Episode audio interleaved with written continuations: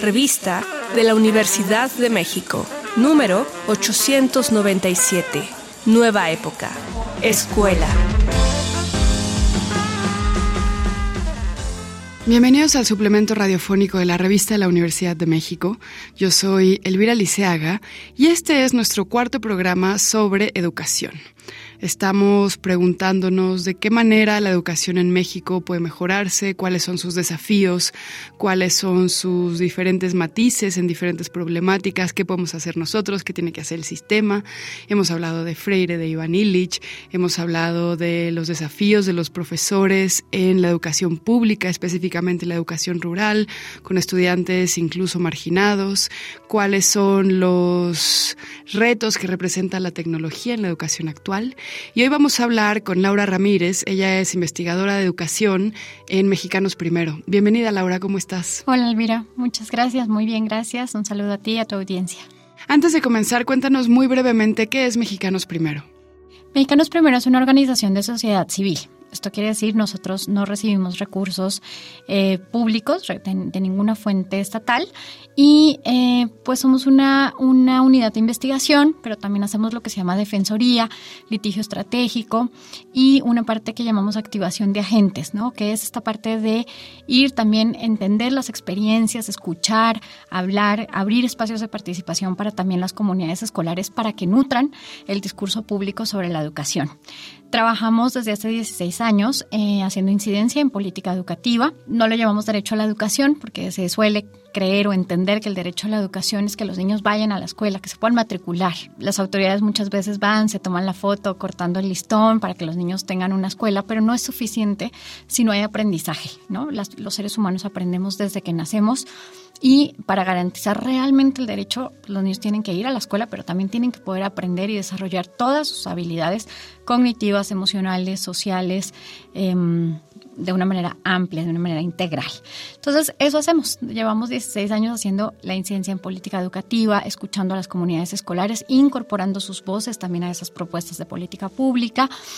Y, pues con ese objetivo de, realmente transformar la educación en, el aula, ¿no? En la implementación de, dichas políticas, pues con la idea de que una transformación sistémica es lo que hoy necesitamos en el tema educativo. Ay, quiero preguntarte muchas cosas. Primero quiero preguntarte cuáles son para ti y para mexicanos primero los desafíos más importantes en la educación en México, pero también me gustaría preguntarte qué hace un agente o de qué manera un agente puede colaborar en que la escuela no sea un espacio aislado de la vida, sino integrado a la vida y lo que sucede fuera de la escuela, como pueden ser las calles, como pueden ser los espacios públicos, la familia o las familias disidentes, ¿no? Cómo, cómo la escuela puede ser un espacio más y no este espacio donde, bueno, quién sabe qué sucede ahí adentro, ahí mandamos a los hijos para que estén mientras yo trabajo, ¿no? Entonces no sé por dónde empezar. ¿Qué te parece más coherente? Tenemos un montón de desafíos en el tema de la educación y específicamente la educación pública arrastramos décadas de desigualdad, de brechas. Y entonces la, educación que debería ser el gran camino para cortar esas brechas en realidad las ha ido ahondando. Pero esto no es intrínsecamente por la educación, la educación sí es el camino. El problema es que las decisiones que se han tomado en términos de, política pública eh, o desde el sistema, pues ha dejado muy sola las escuelas, ¿no? Y la pandemia exacerbó todo, toda esa crisis que ya traíamos arrastrando y que, y que poquito a poquito se iba viendo ¿no? La pandemia fue un golpe durísimo. Entonces, prioridades, pues hay varias, eh, pero hoy en día creo que hay tres puntos que son fundamentales, ¿no? El tema del abandono escolar. Después de la pandemia, 1.300.000 niños, niñas, niñas de educación básica, estamos hablando preescolar, primaria, secundaria, quedaron fuera de la escuela. Eh, no es que antes no hubiera estudiantes fuera de la escuela, desde luego que sí, pero fue brutal la pandemia como una gran expulsora de, niñas, niños, niñas fuera de la escuela. Em, por ejemplo, mira, este dato, de cada 100 niñas, niños, niñas de una generación que entran a primero de primaria, de cada 100 que entran, 83 logran eh, entrar a media superior, a, a, la prepa, digamos, ¿no? a la prepa, al bachillerato. 83, o sea, ahí ya perdimos a muchos. Y en esos tres años, Perdemos a tantos que a la universidad únicamente llegan 40. Eso quiere decir que de cada 100 niños que nacen, 60 ya no pudieron terminar su educación, digamos, profesional. ¿No? Piensa en el impacto que tiene ese número para esas niñas, niños, niñas, para sus familias, para sus comunidades, pero también para el país. Estamos hablando de no, de no estamos profesionalizando a las generaciones jóvenes, ¿no? Eh, pero también es un tema no solo de futuro. Muchas veces hablamos de la educación como es para ser alguien en la vida, es para que esas niñas o niños, niñas puedan llegar a ser, a, ser astronautas o a ser doctores o abogados o lo que sea, ¿no? Eh, pero también es un tema de presente. Cuando las niñas, niños, niñas dejan de ir a la, a la escuela, eh, también hay un impacto en su desarrollo, en, su desarrollo de, sus, de las habilidades desde luego neuro, cognitivas, a nivel neuronal está más que comprobado, eh, pero también de sus habilidades sociales, de sus habilidades emocionales. Entonces, bueno, tenemos un tema que es muchísimo más amplio que solamente que no puedan ir a la universidad o que no tengan un trabajo bien remunerado. Incluso salud mental, ¿no? Desde luego, salud mental. Ahorita te voy a dar un dato de eso.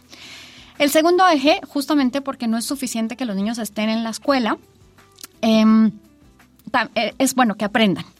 Y también la, pandemia nos trajo una crisis bien importante ahí. Si algo aprendimos es de la importancia que tiene del contacto que tienen las, los aprendices em, al estar en contacto con sus maestras, con sus maestros, pero también con sus pares. Entonces, nos dimos cuenta que, por ejemplo, el Zoom fue una medida remedial necesaria, era lo que había, pero no era suficiente. Aprende en casa, que fue la gran estrategia por parte de la autoridad federal, se quedó muy corta. En una, con una muestra que hicimos nosotros en un estudio que realizamos directamente con niñas, niños, ni, niñas en algunos estados del sur de la República, encontramos que únicamente el 6.6% de esas estudiantes Em, vieron Aprende en casa, porque la televisión es un medio unidireccional y el aprendizaje no es unidireccional. Creemos a veces que está el maestro, la maestra enfrente y va y da unos contenidos y las niñas y, las niñas están escribiendo y con eso ya aprendieron, pero eso no es verdad. Eh, son las relaciones y los procesos que se crean en el aula son los que conllevan a un aprendizaje significativo. Entonces, em, ¿qué pasó? En esa muestra que hicimos, que, digamos no es representativa para todo el país, pero que nos dio conclusiones muy interesantes porque fuimos a los hogares de esas niñas, niños, niñas, em, encontramos que em, pues no, se, perdió el aprendizaje. O sea, no solo dejaron de aprender, sino que incluso echaron para atrás. Entonces ya veníamos cargando de acuerdo a, estas pruebas estandarizadas, que quiero aclarar, las pruebas estandarizadas no son el non plus ultra, pero nos dan información. Claro. De, acuerdo a estas pruebas de PISA, la mitad de los estudiantes de México antes de la pandemia se encontraban en el nivel más bajo en ciencias y lectura. Antes de la pandemia. Antes de la pandemia. Estamos esperando los resultados para que eh, podamos tener la información también de lo que pasó después. Pero ya veníamos cargando, eh, eh, pues, algo muy impactante, ¿no? Después de la pandemia, en este estudio que nosotros realizamos, que no es representativo de todo el país, como te digo, eh, el 41% de las niñas, los niños, eh, que, ya no volvieron a la escuela, el 41% de esos chicos de 10 a 15 años no pudieron comprender un texto pensado para cuarto de primaria. ¡Wow! ¡Qué alarmante! Un 8% ya no pudo decir el nombre del de un número. Es decir, vieron en, en la hoja de la evaluación que realizamos, por ejemplo, un 9, un 5 y un 7 y no pudieron decir, eso se lee 957. No pudieron nombrar el número. Deja tu sumar, restar, multiplicar, dividir, fracciones, ¿no? Piensa en el impacto que eso tiene en la vida cotidiana de las niñas y de los niños. No para que no sean ingenieros, terrible que no sean ingenieros, que no puedan desarrollarse, pero en la vida cotidiana, las implicaciones que eso tiene para el ejercicio de sus derechos. Entonces, una crisis brutal. Y empezamos a entrever también en el, en el mismo estudio el tema del bienestar socioemocional. Faltan muchos datos, falta que entendamos a profundidad el proceso, pero encontramos lo que llamamos síntomas o signos de depresión. Desde luego nosotros no podemos hacer un diagnóstico, los diagnósticos tienen que ser realizados por profesionales de la salud mental y tampoco se puede hacer en un estudio de manera masiva, ¿no? Tiene que ser un proceso individual. Pero en un cuestionario específico de educación, perdón, de bienestar socioemocional que realizamos, encontramos que sí hubo un impacto del encierro muy profundo y que las niñas y los niños tuvieron em, pues un aumento en esos síntomas de depresión. Encontramos eh, y que eso es lo más importante para lo que preguntabas, que cuando los niños empezaron a regresar a la escuela, los, los síntomas de depresión se redujeron, ¿no? Eh, pasamos de un 21.6 en niños y niñas y jóvenes de 12 a 15 años, más bien digamos en jóvenes de 12 a 15 años, un 21.6 con las escuelas cerradas a un 14.9 con las escuelas abiertas. Eso quiere decir que incluso sin una política de salud, de educación eh, socioemocional, ir a la escuela tuvo un impacto importante, ¿no? Entonces, esas tres prioridades están en la escuela, es decir, atender el abandono escolar, el aprendizaje, sobre todo en temas, lo que llamamos aprendizajes fundamentales, que son aquellos básicos para poder seguir aprendiendo, que es poder comprender un texto y poder realizar operaciones matemáticas básicas. Y el tema socioemocional son hoy las prioridades que deberíamos estar atendiendo en muchos aspectos. Y ahí contesto un poco la segunda pregunta. Em, desde luego que la responsabilidad de garantizar ese derecho y cualquier derecho, pues es del Estado mexicano, ¿no? No del partido tal, no del gobierno tal, no del presidente tal, pero él encabeza esa responsabilidad pública de garantizarlo. Eh, México se quedó atrás, no estamos tomando las decisiones que tendríamos que estar tomando para atender esos, esos problemas. Pero también desde la comunidad escolar y desde la sociedad. Tú decías la escuela como un espacio cerrado o aislado.